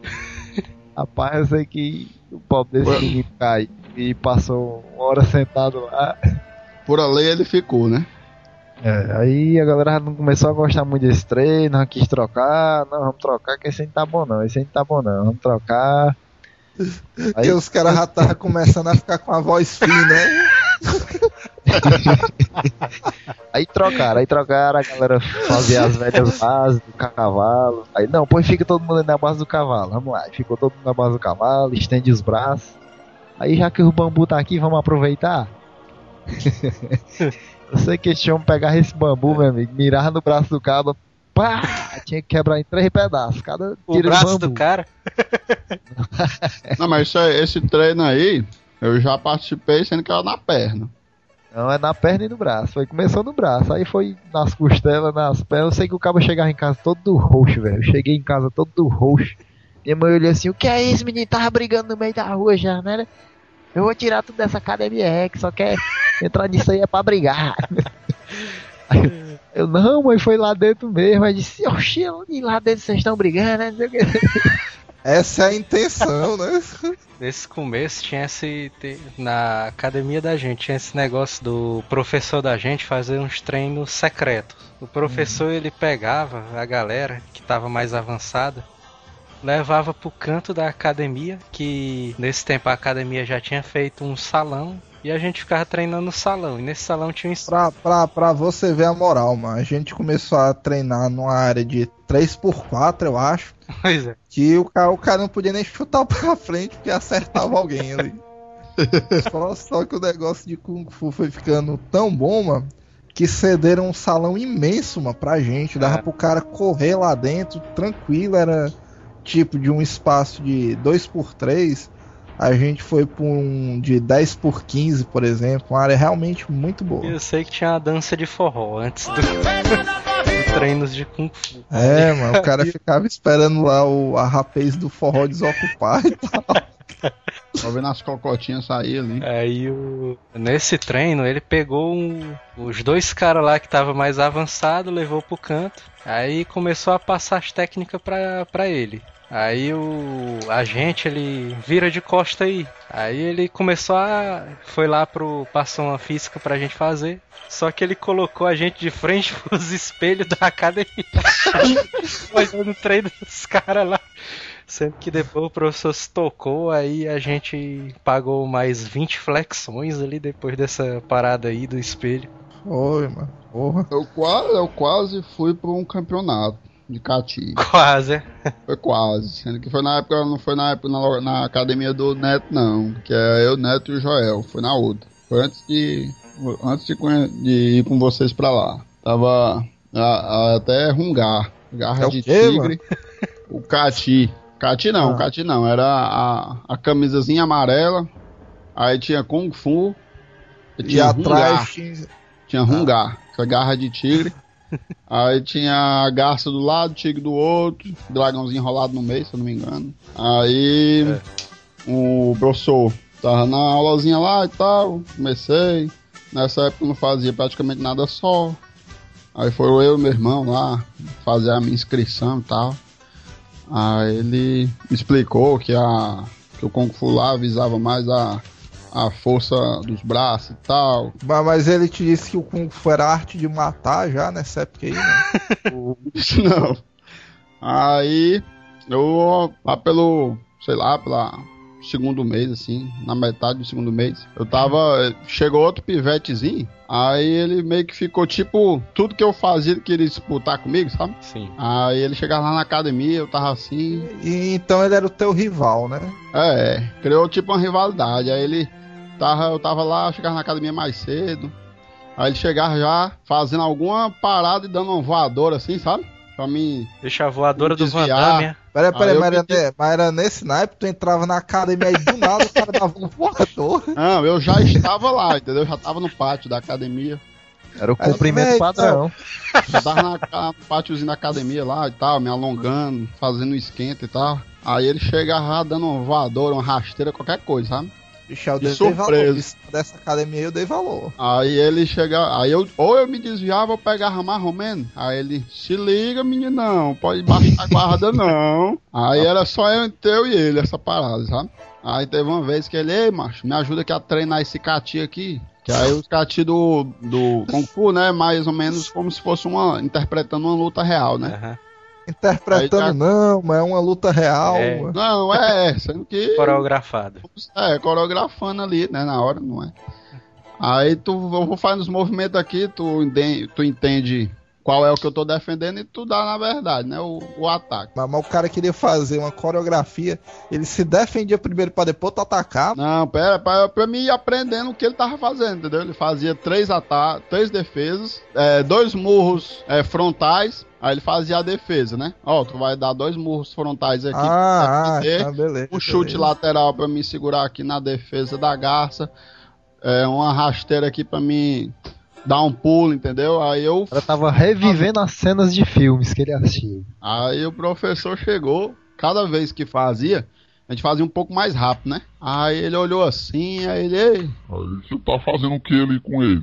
é o rapaz, Sabe um Cati aí que ele vai participar do campeonato e ele me, me chamou pra ajudar ele a treinar. Olha, é, isso eu já percebi, né? mas você Beleza, tá é interessado, Ufa, o cavalinho do pânico chutando. mas você tá, Você tá interessado em aprender algum cati pra participar também, é isso? aí eu, Tô aprendendo aqui, se caso venha. né? Aí ele, não, Porque eu olhei aqui e tal, vejo que você tem qualidade, você tem capacidade de ir, conversar com seus pais e tal, pra você ir. aí ele foi e me qualificou pra me fazer um cati de uma arma lá. Eu tô esquecido qual é o nome da arma, talvez vocês lembrem. 38. Um bastão. um bastão. Bastão curto, o nome da arma. Pronto, lembrei. Um bastão assim Cacetete. com, com, a, com, a, com a corda. Era o Muchaco. Ah, Tá por isso, é. Cacetete. É, não, é um bastão curto, eu lembro o nome, é esse mesmo. É. Aí pronto, aí eu aprendi esse cati todinho e tal. Sendo que aí quando foi na época da parada lá do campeonato, o campeonatozinho lá, o torneio, sei lá o que diabo era. Aí eu não paguei, sei lá, deixei de ir. Deixei. Alguma razão, tinha que pagar. Arregou. Não pagou. Ah, eu acabei nem indo pra essa porra, passei o mês todo de treinando. Aí, mas isso aí é a história da vida do Thelma. Ele se Não, mas- prepara dois anos pra uma coisa, aí no dia da parada ele não vai. Porque tem que jogar videogame, evoluir a memória, é a guerra do clã, alguma parada dessa. Aí eu, e outra, e outra, eu fiquei com a arma em casa, ó. Vixe. Eu saí da cara, academia, mano. eu saí da academia e fiquei com a arma em casa. Live in action. Não, não, o professor chegou pra mim e disse, "Ei, você não pode cuidar pra você andar no meio da rua com essa arma, viu? Porque isso aí é considerado arma branca. O Se quê, alguém. mano? Um pedaço de pau com uma corda uma arma branca. Pô, ele tava dizendo, né? Só Então, que eu é vejo os guardiões municipal com isso na mão. alguma Na verdade, é só o que eu vejo é dona de casa, mano, com um pedaço de pau e uma corda na mão. Não, mas é tipo assim, né? O cara pode ver um pedaço de pau e achar que eu quero quebrar alguma cor, né? Alguma cor, é, um tem tipo razão, velho, tem né? razão. Aí eu, beleza. Aí eu sempre andava com um bicho aqui por dentro das calças e tal. Pera aí, Bom. mas- mas tu se lembrou da história que eu me lembrei aqui? Foi daí que surgiu o apelido de Dotadão, foi? Não, mas, mas agora eu me lembrei de uma história massa, mano. É, teve um tempo mano, que a gente começou com essa parada de armas também, lá no Kung Fu. Uhum. Aí todo mundo comprou um nunchaku. Beleza, né? Aí, macho, a, a nossa calça era de um material tipo nylon, poliéster, né? Uma parada dessa. Aham. Um material liso. Aí a gente ia de ônibus. Bem frouxão. É, frouxo. Aí, beleza, aí tava indo eu, Joelso e o Jack Chan Jr., que é o homenageado desse cast. E todo mundo com o nunchaku na cintura, né? É. Ah, eu sei, mano, que a gente andando lá, o nunchaku do Jack Chan Jr. começou a escorregar, mano. Aí começou a se mexer na calça. O bastão e tal, e ele querendo subir e, e me deslizando. Meu irmão, aí passou um viado, mano, lado desse. Aí viu uma marmota na cintura, aquele bastão. Aí o viado olhou assim. Hum. Eu preciso. Esse aí foi foda, ó. Eu, eu sei que o Jack Chan Jr. pegou a arma, né? Mas tô olhando o quê?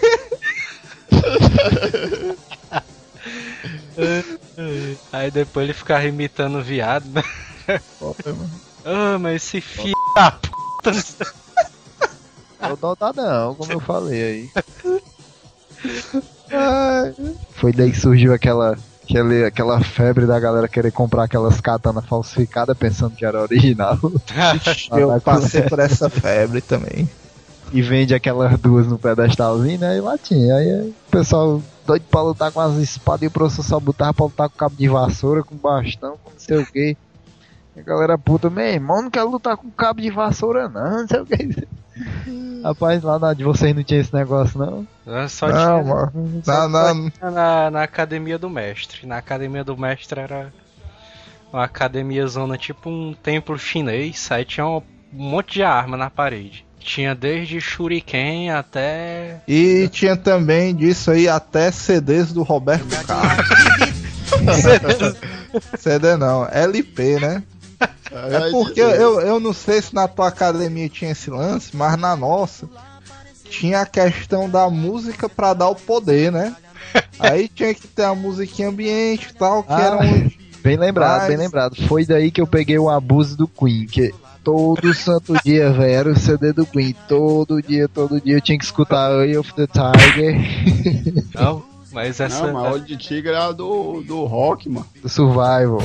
é survival. Também, rolava um survivalzinho. E aquela do. I want to break free. Chegar no Queen. Primeiro ele botava um survivalzinho pra galera pegar o ritmo, embala e tal. Aí depois era Queen, pra galera ir curtindo. Ei, mas nessa, nessa época aí tu deixou crescer o bigode também? Ba- Baseado em que isso aí? Baseado E em o Fred Mercury, mano, porra. Não, pô, pera aí. O cara treinava ao som de Love of My Life. É do. A galera já tava, a galera já tava com abuso, bicho, desse cara. Eu digo, não, eu não aguento mais ouvir Queen, não, rapaz. Muda isso aí, É, muda isso aí. que o Theo treinava o som de It's Raining Man. Ixi. Teve na academia da gente, a gente treinava e era uns funkzão fuleiragem. Ai, égua. Aí o. Funkzão show, meu. Teve um cara lá, um doidão lá, que levou um CD do Mortal Kombat. Aí pronto, foi, a febre. né?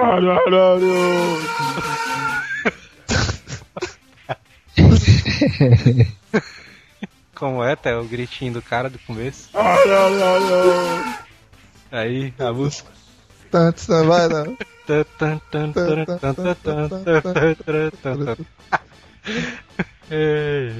Sendo né? que é o mais, mais engraçado, mano, foi porque o nosso outro colega, ele queria pegar o estilo do dragão, né? e esse era um dos estilos que o nosso professor não, não dominava.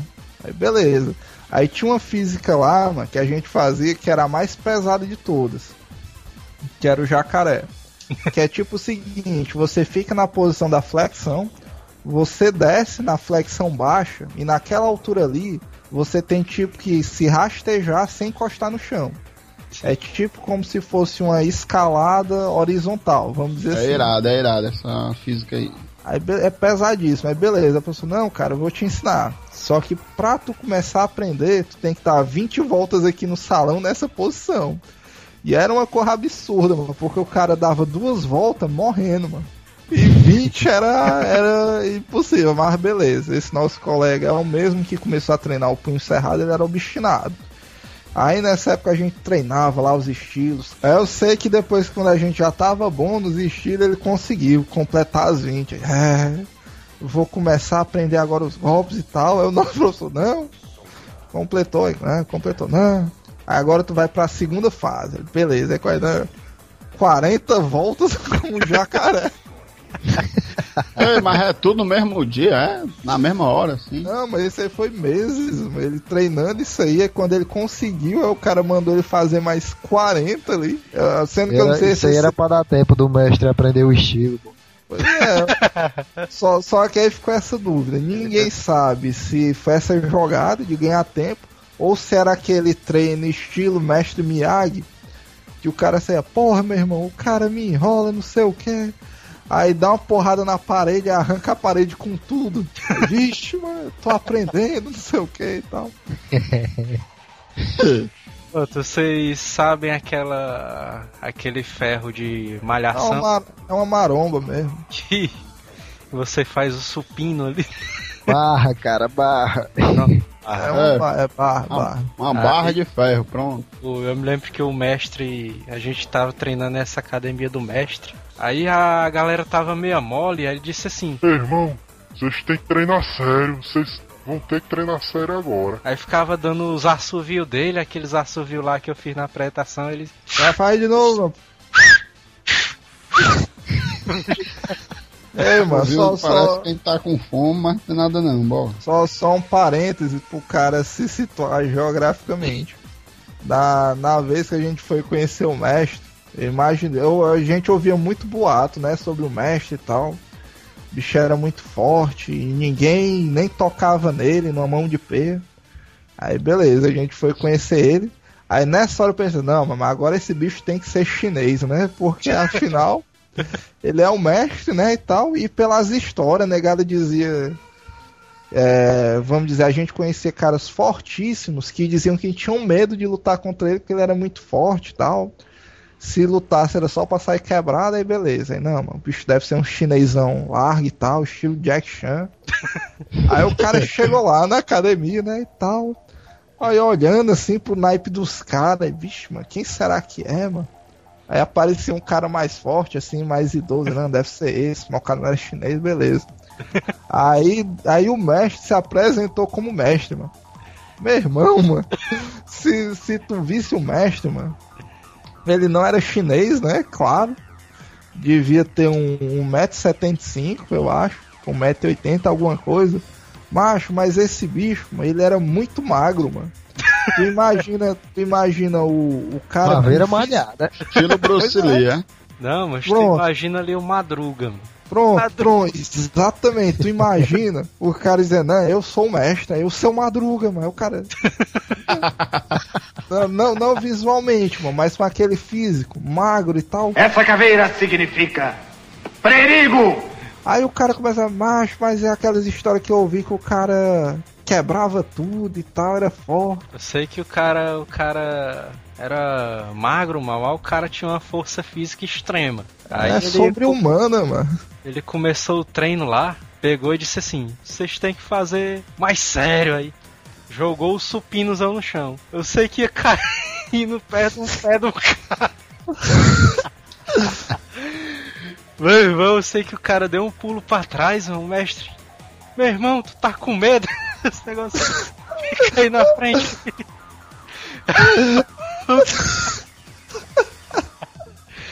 o mestre fez um movimento lá com ele, aí pegou ele pelo pescoço. jogou o cara no chão aí. Agora vocês vão treinar sério aí. Não, vamos lá, e todo mundo. Sentiu o patrão. É, todo- Os caras já não aguentando mais. E ainda faltava uma hora de treino ainda. Eu me lembro que um, É. que um desses treinos do mestre, não sei se foi esse aí da barra de ferro. Tinha essa parada, tava, tava todo mundo alinhado e ele fazendo lá os discursos dele de luz azul, né? Tinha essas paradas, Tinha isso aí. energias e tal, beleza. Aí ele discursando, mano, de uma hora pra outra ele dava um pulo e fazia uns movimentos lá de cati e tal, dava umas, umas cuteladas no ar, umas voadoras. Aí ele sempre dizia assim, não, mas você tem que confiar em mim. Se você, como é que se diz, confiar em mim, vai dar certo, eu não vou lhe machucar. E ele passando lá pela Na negada. verdade, ele quis dizer que ele não vai te matar, né? Pois é, ele disse, não, mano, confia em mim que eu tenho a perícia, mano. Eu posso.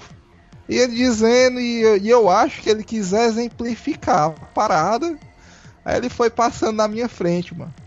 Macho, eu só senti, mano, o cara deslocando a minha traqueia, mano. Foi tão rápido. Eu só senti na. Eu só senti aquela parada na minha goela, a minha traqueia saindo e depois ele voltando, voltando de volta no lugar. Numa boa. Aí nisso ele usava. Pois é, ele usava a fra- frase clássica dele aí, não, Mao é Mao, né? Cara, é, Mao é Mao, mano. Cara, mas vocês frescando aí com o mestre aí, com o negócio de madruga, mas vocês sabiam que o Bruce Lee só tinha 1,71m de altura e 61kg, né?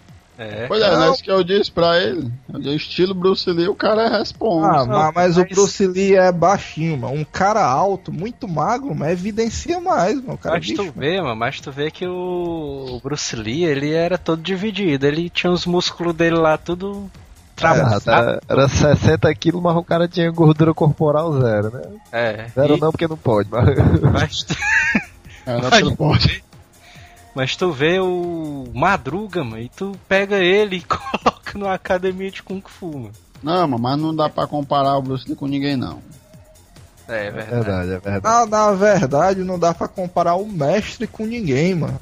É, Porque ainda tinha um agravante, mano. Que além de ser extremamente forte, apesar do porte físico, esse bicho, mano, ele vivia alcoolizado ali, mano. Baby, então as rodas que eu sou cabarão. Você, como é que se ele era aquele tipo mestre chinês que nunca tava bom, é tipo o Theo, mano. Você nunca vê o Theo bom, mas ele sempre tá meio melado ali e tal, você não sabe se ele tá bom ou não. É, ai dele.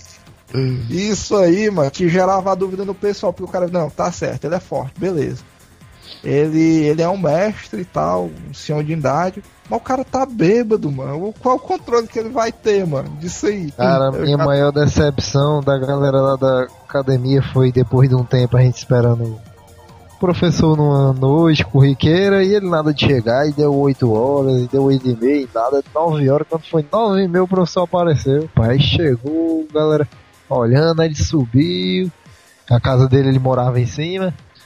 Aí ele desceu e disse, não agora, a gente treinou hoje não, que aconteceu um negócio aí. O pessoal, quem foi que foi, professor? Não, quando eu tava vindo ali do trabalho me roubaram. A galera, como, rapaz? Roubaram como? Como é que pode, velho? Aí a galera ficou, não, o cara aí, veio aí, levou minhas coisas. Rapaz, foi uma decepção grande demais, porque o cara treinar, treinar, o cara se espelha no mestre, né? não meteu O cara uma porrada o no cara cara. é invencível. Pois não, o cara acha que o cara é invencível, cara, e foi roubado aí. Aí O pessoal, mas é porque eu sou É, usou suas técnicas nele, rapaz, né? O cara tava com revólver, rapaz. Aí ninguém tem os pés de aço, não, né? Ah, é, é, não, não, depois dessa aí também eu teria saído da academia. Isso aí E apaga, decepcionou. Como é que pode, até, até porque, mano, acho que a gente teve uma situação parecida, mano. Foi coisa de filme. A gente tava saindo da Vixe, academia foi mesmo, ó. e tal. Aí vinha um, vinha um ladrão correndo voado, mano. Voado, voado. E o cara que roubou ele vinha correndo atrás. Meu irmão, eu sei que nesse Tal, dia, nesse tal, dia aí, carreira. o cara, Não, ao contrário, não, o mano. cara que tava correndo aí, ele tava com. O cara que foi assaltado, mano. Que vinha correndo Foi, atrás. Não, Exatamente. disse, o cara que roubou ele vai correndo atrás. não, o ladrão, Não, o ladrão, ele tava com a camisa social e calça jeans, mano. Aí o cara, Foi, mano. o cara correndo lá e, ah, pega, pega, pega. A gente pensando que era dois caras frescando. Pois é, aí o cara passou da gente. Muito voado, o, o cara atrás que foi roubado. Ah, não sei o que. Aí nesse dia, mano, quem tinha puxado o treino tinha sido o Baio, ó. Aí meu irmão, mano, foi coisa de filme. mano. O ladrão correu. ele, Pera aí, mano. Pegou uma bicicleta lá de não sei o que, E a mano. bicicleta dele, a cara, bicicleta dele era de chumbo. O cara sentia a física ali. Eu sei, mas que ele saiu voado, alcançou o ladrão, pulou por cima do ladrão, imobilizou esse bicho e deixou lá pra galera linchar.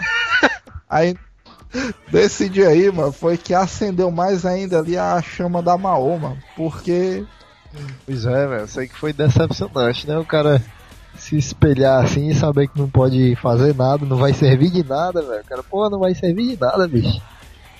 O cara Não, chega é, mas- Que afinal o cara não tem uns peitos de aço, né? É verdade, é verdade. mas, mas eu queria deixar a mensagem que não reajam a assaltos à mão armada Não, não reaja a assaltos. perfeitamente.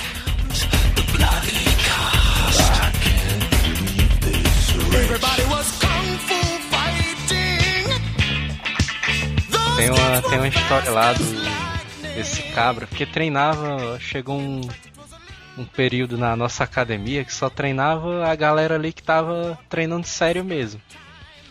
Uhum. Aí tinha um caba lá que era sem noção. É, Aí esse, esse bicho, ele era. tinha um porte físico. O bicho era grande, né? Assim. era gordo. É, o bicho era gordo, assim, mas era aquela gordura meia espalhada, assim, pelo corpo. Gordo. Ele, ele era ti, ele, era, ele era tipo Mussum, mano. que o cara é gordo, mas dava cambalhota e tal. Pronto. Aí Mussum, o que é que lembrou o Mussum, velho? Eu levo O que dá uma o, o Mussum é gordinho e tal e faz umas manobras, mano. Mumu. Mumu É da tanto mangueira, gordinho pro cara lembrar, bicho, o cara lembrou do Mussum. Bota a cachaça! O que é que tem, pô? Aí o, a gente tava nesse treino, né? Todo mundo sério. Aí o Francisco ele pediu pra todo mundo fazer um movimento pro outro defender. Aí chegou a hora que a gente só escuta aquele pá no chão. A gente olha de lado aí vê um vê o companheiro do Robson desacordado no chão.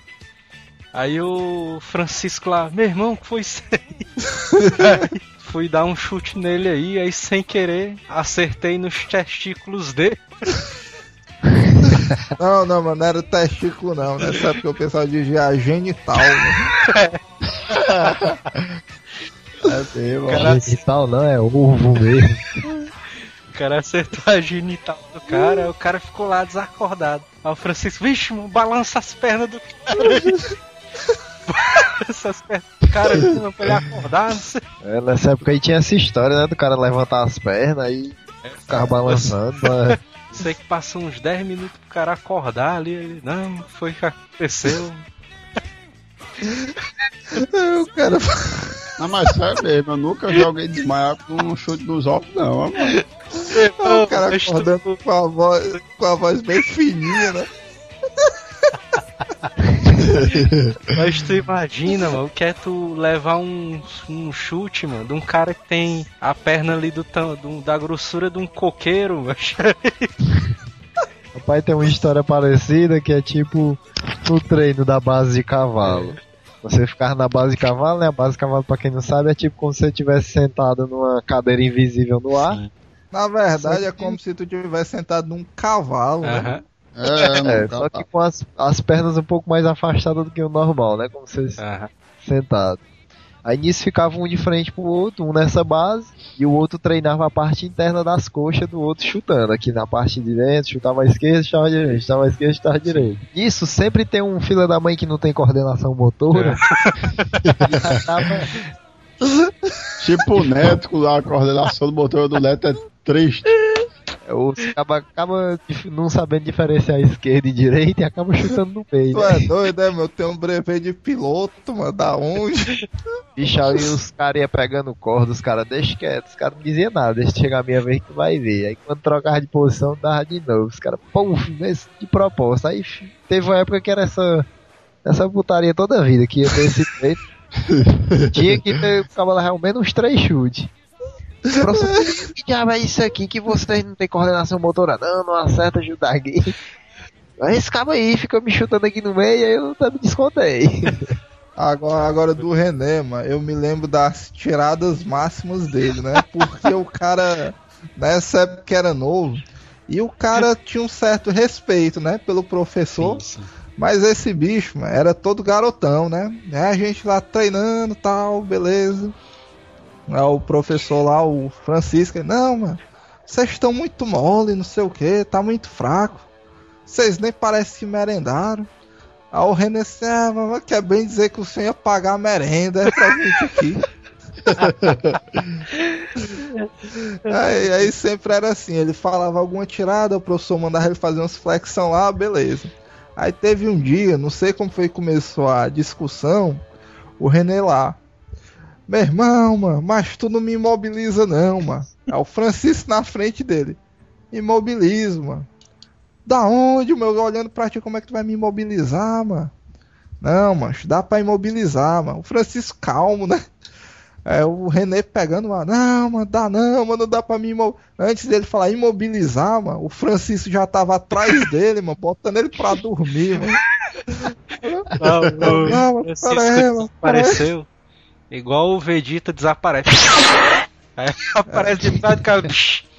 Aí o. Ah, ah, Lá, lá lá na minha academia tinha algo parecido, com, você não podia falar palavrão. Se você falasse, aí tinha os pagamentos lá. Só que dependendo do nível do palavrão, era o nível do pagamento, que variava Aumentar a desde. mensalidade, é, mano? Não, não. O pagamento era desde apoio de frente, né? Flexão extra, até o velho corredor polonês. Fala, me Rapaz, mas a galera instigava os outros a querer falar palavrão pra poder rolar isso aí, bicho. No dar o corredor polonês era osso, meu irmão. O cara botava assim, todo mundo enfileirado um de frente pro outro, com aquele corredorzinho no meio. Mas, Aí o cabo tinha que ir e voltar. Mas dessas histórias de proibição, eu sei que na nossa academia o Francisco ficava puto por quando, quando tinha alguém rindo. Ah, Aí ele dizia assim: "Meu irmão, quem brilhar o dente aí vai pagar 50 flexões. Aí ele ficava calado assim. Era, Ele ficava calado assim, passando na frente de todo mundo. Esse estilo aí de brilhar o dente é que é massa, viu?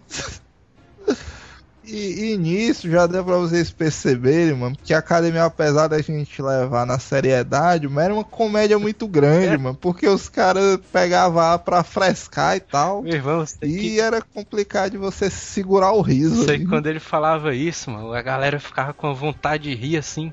É verdade. Não, mas o cara falando, o cara chegando pra tu dizendo quem brilhar o riso é- ou brilhar o dente é dá vontade de rir mesmo, mano. É porque era a gíria da época, mano. brilhar o dente era comum, pô. Se fosse eu, vivia na P aí. Mas teus tempos são outros, mano. Tu Toda é da velha ele- guarda. Toda vida que ele ia falar, eu ia rir do mesmo jeito.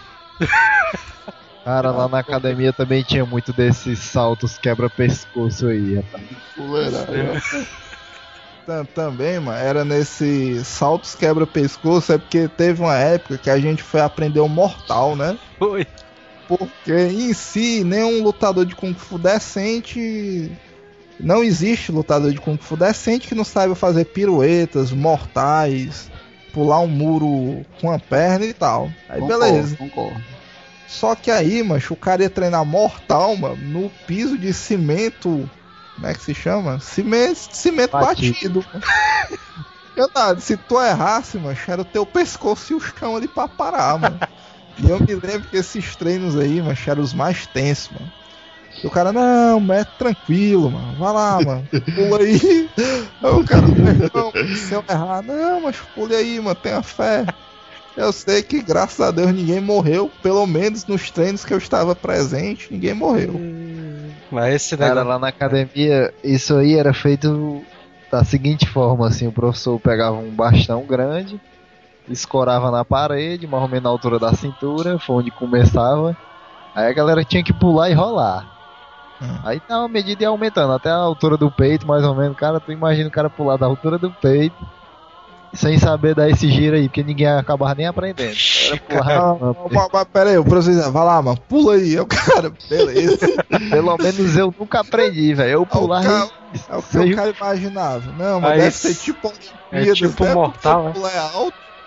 Deve estar no DNA, o cara não deve estar no meu DNA, bicho. Eu vou pular aqui e dar um jeito. Sendo, sendo que eu tô imaginando, mas vocês pulando tipo Olimpíadas, que o cara tipo pula de costas ali, o cara. Ah, parceiro, não sei o quê. A primeira coisa que você tacava era a clavícula no chão aí. Você vinha de cabeça pro chão, né? Aí você tentava pelo menos livrar o pescoço, quando você virava a cabeça era bufo no ombro no Eu chão. me lembro que teve também uma história do negócio de queda. Foi um uma apresentação que eu e o Jack Chan Jr. tava presente. Eu não sei se o Neto tava. Mas foi uma apresentação que teve lá na própria academia. A gente começou a se apresentar na parte da, da piscina. A gente tava olhando, né, os caras fazendo as apresentações, aí foi um pessoal da Maô, foi o Baio, Aí foi o Cobra, foi o um outro doidão lá que a gente apelidou de cabeça de palito de fósforo. o cabeça de palito de fósforo. Ele tá fazendo uma apresentação ali com o, o Baio. Aí beleza, né? começou a apresentação. Meu irmão, eu sei que a apresentação era tipo um uma técnica de judô, era uma técnica de imobilização. Mas vocês se ligam ali do daquele H É porque eu me lembrei agora da cena. Porra. Vocês se ligam ali daquele. Daquele especial do Zangief, que ele pega o cara assim. pela cintura. Baiana. Pilão, mano. Pronto, Um pilão. pilão, é o pilão, é. Ele pega o cara pela cintura, joga pra cima, aí apara o cara no ar e taca no, no joelho dele. Meu irmão, ele fez isso com cabeça de palito de fósforo. Ah, Então isso não é o pilão, não. Ele pegou, mano, o cara assim, jogou pra cima, aí tacou o cara no chão, o cara. Meu irmão, a gente ficou assim parado, mano, olhando assim com a boca aberta. e- Vixe, meu Ele morreu. será que o, Ele morreu. será que o cabeça de palito de fósforo morreu? Meu irmão, eu sei que uma queda violenta mesmo. Aí eu sei que o cabeça de palito de fósforo se levantou, normal assim. É. Porque esse bicho fazia a física pras costas ali, aí. Sentiu nada. Ah, agora, agora de parada de queda federal, mano, eu me lembro que teve uma época que a gente ia fazer uma apresentação no clube dos sargentos, né? Aí, beleza. Aí, não, mas vocês ficam em dupla e tal, treinam umas técnicas, cada um, e lá no dia vocês apresentam. Aí tá massa. Só fazendo um ponto que o clube do sargento era um clube normal, onde tinha piscina, você ficava lá, tudo mais, tomava banho de piscina É. e tal, tinha churrasco. quadra de esportes, lanchonete, aí beleza. Aí chegou o dia da apresentação, né? Diga-se de passagem, marcaram a apresentação 7 horas da manhã, mano. Foi começar 1 hora da tarde. Beleza, mas a gente lá e tal no gás, os caras tudo novo. É só um ponto que quando a gente chegou lá na, na, na apresentação, a gente chegou umas sete e meia, não foi? É. Aí tava lá o companheiro do Robson já. Ele, Desde "Irmão, 6 e meia. Cheguei aqui seis e meia. Aí eu sei que a gente foi se apresentar, né? Não, Márcia, e aí, onde é que a gente vai se apresentar? O capaz é ali, mano. Meu irmão, mas o cara mostrou, mano. Tu se liga pista de, de calçamento, aquela que é só as pedras de calçamento batido e areia. É. Eu imagino assim, macho, mas a técnica que eu fiz aqui, mano, tinha um bocado de rolamento, tinha umas cambalhotas. É, pois é, vai ser ali. Você imagina, mano, o cara fazendo a apresentação no local, uma hora da tarde, solzão, É, diga-se de passagem, o local não era coberto, tinha isso aí também. a gente fazendo a apresentação em todo sujo já. De sangue, né? Porque o cara fez as, sangue. fez as cambalhotas do mesmo jeito no meio do calçamento. Era o que Deus quisesse ali. Depois dessas apresentações, tudo que, que a gente ganhou medalha, o Jack Chan Jr. ganhou troféu tudo mais. Meu irmão, eu sei que os caras olharam assim. Aí é, acabou a apresentação, né? Aí a galera da mão, é, mas então vamos tomar um banho de piscina.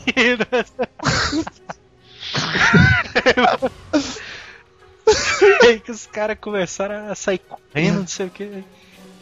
Sendo que os caras da Maô, mano, você, você imagine aquela rapaz do canteiro de obra, mano.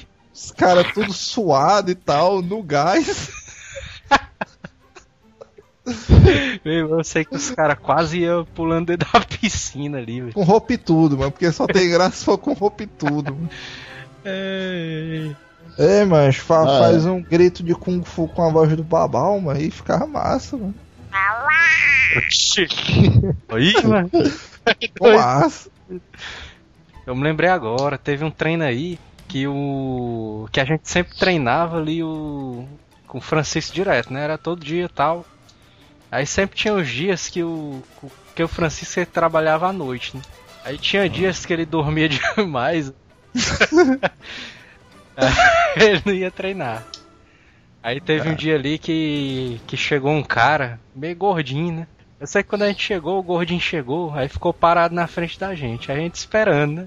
Olhando pra ele e tal, olhando pra gente. Aí, beleza. Aí o cara começou a fazer aqueles. aqueles. Polichinelos. polichinelo. Aí o cara começou a correr, a gente seguindo ele, né? A gente olhou um pra cara do outro e começou a acompanhar o cara. Aí, beleza. Aí o cara fazendo uns estilosão lá, todo diferente. E a gente seguindo Segui- o cara lá tal. A gente seguindo ele lá, tudo normal. Pô, porque como a gente disse, o Shaolin do Sul ele sempre tinha uma, uma visão de o cara usar movimentos com força física mesmo. Não era nada leve, era coisa forte e rápida. E ele tava usando os movimentos meio fluidos, né? Uma coisa assim. É. Aí a gente, meu irmão, será que esse bicho é o mestre, hein? É, eu me lembro que foi uma parada dessa. Eu acho, mano, que ele não falou nada, ele só saiu, porque eu me lembro que depois do treino foi que a gente se tocou da viagem, né? A gente. Ei, mano, mas esse bicho falou contigo? Aí o cara, não, mano, falou não. Aí o pessoal, e por que foi que a gente começou a seguir esse cara? Eu rapaz, sei lá, mano, ele puxou o treino, a gente foi atrás. Aí eu me lembro que depois a gente ficou, ei, mano, será que esse bicho é um mestre antigo, alguma coisa assim? aí, aí, na época, mano, o cara era pivete, a gente até dizia assim, meu irmão, mano, tu já pensou se na outra aula o Francisco traz um quadro aí? Não, mas esse aqui era um mestre muito antigo, que morreu há 100 anos, e era o cara, ó. A gente, será, mano, não sei o que e tal, aí beleza. Mas eu sei que o cara foi embora, e a gente ficou nessa achando que o cara era um mestrezão fodástico que tinha ido lá tipo pra testar a gente, alguma coisa. Não aprenderam nada com o cara, rapaz? Não, mas a putaria foi que na outra aula ele voltou lá, né? Aí a gente tudo com vixe, mas outro mestre tal, não sei o que, beleza. Meu irmão, mas diz aí que o cara, mano, era um maluco lá que assistia Kung Fu pela televisão. copiava os catis dos filmes e queria treinar de graça, mano. Aí eu sei que ele foi lá falar com o Francisco e não, mano, não sei o que, como é que eu faço pra treinar? E eu falei assim, é, mano, tem que pagar, né? É bom, né? Ele não, mano. Do Oeste. Do Oeste, né? Porque ele...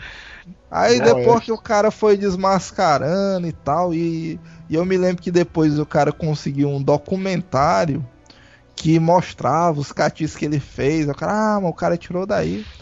Eu sei como não podia deixar de ser. Depois que a gente descobriu que ele não era um mestre, a gente botou um apelido nele também. Qual foi, cara? Esse bicho era um andarilho ali. É, mano, porque ele saía de academia em academia filando treino ali. Esse bicho não queria pagar aí. Fazer aulas gratuitas até o pessoal se tocasse que ele não era aluno, né, ele não voltava mais. Teve outro treinozão memorável, foi o treino ali do Evaldo. Agora esse daí, o cara chegou lá na academia, o Evaldo era o cara que treinava na Maú. O bicho era experiente e tudo mais, tinha uns 20 anos de Kung Fu. E o Evaldo ele tinha um metro e meio de altura, mas ele tinha um e meio de largura também. que ele era meio quadrado ali.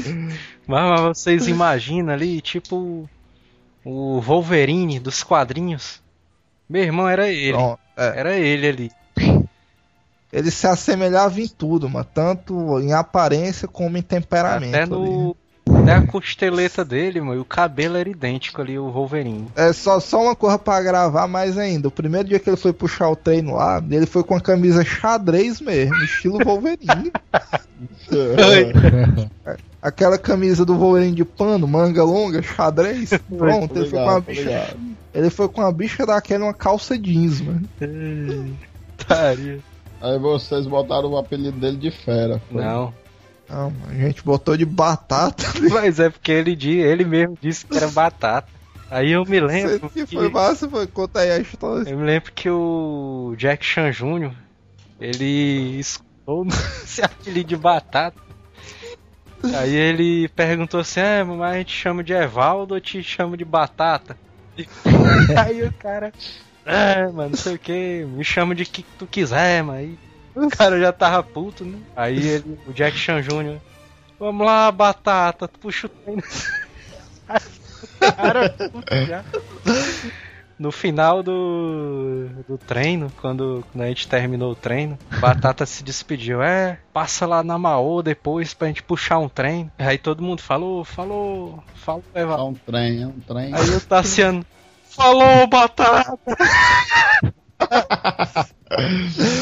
É, ma- mas outra do René, mano, que eu me lembro que nesse dia também eu chorei de rir, mano, foi a gente foi fazer uma física estilo trapalhões, mano, que ficava um cara deitado e ficava um cara por cima segurando o tornozelo do cara que tava deitado e o cara que tava deitado segurava o meu tornozelo. E na física a gente fazia tipo um arco, eu e o outro cara, e eu dava uma cambalhota por cima dele, e no impulso o cara se levantava e tinha que dar uma cambalhota por cima de mim. Saía fazendo tipo uma roda assim, né? Isso, tipo uma roda, quem assistiu os Saltimbancos Trapalhões, é aquilo dali que eles fazem. Aí eu sei que eu tava por, por cima dele, né, e dei a primeira cambalhota. Passei a cambalhota numa boa, aí o René subiu, ficou por cima de mim e foi dar outra cambalhota, mano. No que ele foi dar a cambalhota, mano, ele foi com gosto de gás. E uma da- das orientações do professor era que o cara tipo encostasse o queixo no peito, que era pra gerar aquele arco pro cara poder rolar. Eu sei, mano, que eu, que eu só vi ele passando por cima de mim. Eu escutei um barulho, mano, estilo uma batida de carro, mano. E o cara caindo, eu não entendi nada. Eu sei que quando eu dei conta da confusão, mas estava o René sentado, coçando a cabeça, uma rachadura no chão, mano. Eu sofri muito com esse, eu sofri com esse tipo de treino aí que tinha lá Não, na não, mas academia. peraí. Mas o mais massa que depois disso aí, mano, ele ficou conhecido como um homem míssel ali, porque. o cara quebrou o piso do acelerar. Eu aposto, eu aposto, eu aposto 50 conto como foi tu que botou esse apelido dele. Ah, mas Foi massa demais esse dia aí, mano, esse bicho. Aí vou lá, René de novo, aí, tá doido?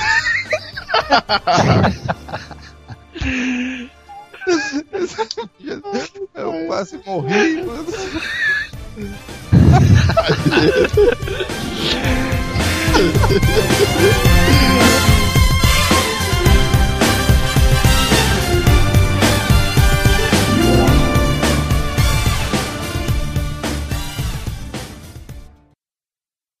Versus que é versus, não deixa de ser versus. Versus que é versus, não deixa de ser versus.